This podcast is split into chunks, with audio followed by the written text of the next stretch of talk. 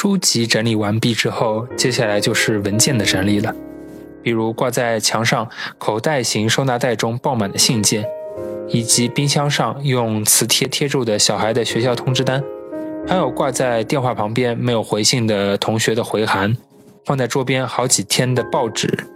这些家中总是不知不觉间就累积了很多的文件，形成了多个被风一吹过就像雪片一般堆满的纸片。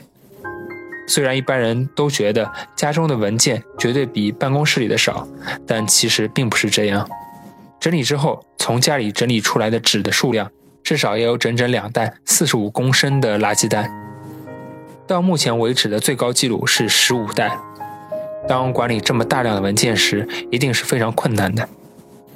不过，我偶尔还是会碰到非常善于管理文件的人，让我不禁肃然起敬。因为当我问起目前如何管理这些文件时，对方甚至能做出非常完美的说明，像是关于小孩的文件在这个文件夹，而另一个是食谱的文件夹。另外，杂志的简报在这里，电器的说明书则是在这个盒子里。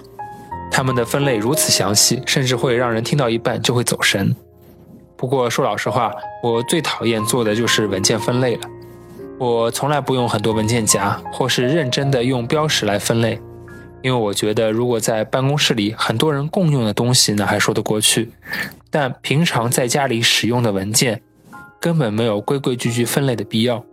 从理论上来说，整理文件的基本原则其实就是全部丢掉。我这么说，或许很多人都会一脸的错愕，但世上真的就没有比文件更麻烦的东西了。因为就算你小心翼翼地保管它，也是完全不令人心动。所以，只有三种文件是不能丢掉的：第一种是现在正在使用的；第二种是近期内都会需要的；第三种是需要一直保管的。如果不符合这三项条件，那就全部丢掉吧。顺带一提的是，这里所收到的文件不包括日记和以前的信件。一旦碰到这种纪念品类的东西，文件整理的速度就会突然的变慢，而且这是显而易见的。因此，首先只需要集中在与心动无关的文件上，一口气把它整理起来。像朋友和亲人寄来的信件，则可以视为纪念品来处理，先不要整理。在一口气整理完这些与心动无关的文件后，剩下的文件该怎么办呢？我的文件整理法是非常单纯的，只要分成两大类，不是保存就是代办。文件基本上是全部丢掉的，但硬是要留在手边的话，就按照这两项来分类。首先是代办，顾名思义，这类文件是自己必须要处理的文件，譬如必须要回复的信件，还有预计要提交的报告。打算阅读的报纸，都属于这个类别，不妨做一个用来装这类文件的代办专区吧。重点是这个专区只能有一个，而且绝对不能分散在各处。我推荐的方法是用一个可以把文件直立放入的直立型收纳盒来当做代办区，把代办文件全部放在盒子里，不需要做分类。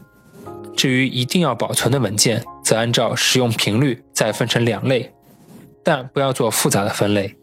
一种是使用频率低的文件，换句话说就是合同、契约相关的文件。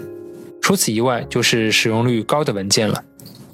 契约相关的文件，单纯就是指保单、保证书、租赁契约等等。虽然很不甘心，但唯独这些文件，就算你真的很不心动，也必须要自动保管起来。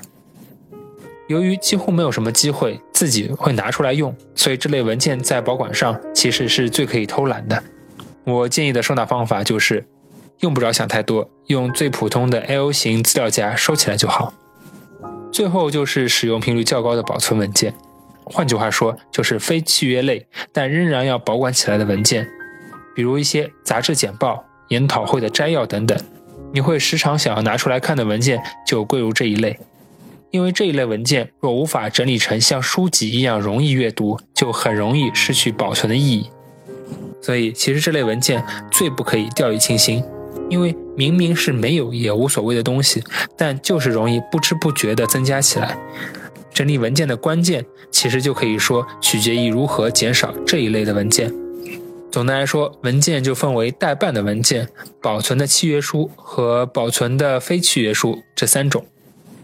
重点就在于每一类都要分别用一个盒子或资料夹统一收纳，而刻意不按照文件的内容来分类。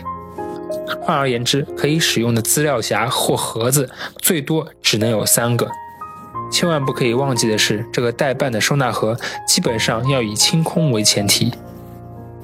换句话说，请你要了解，若待办收纳盒里面还留有东西，就意味着你的人生中还有很多尚未完成的待办事项。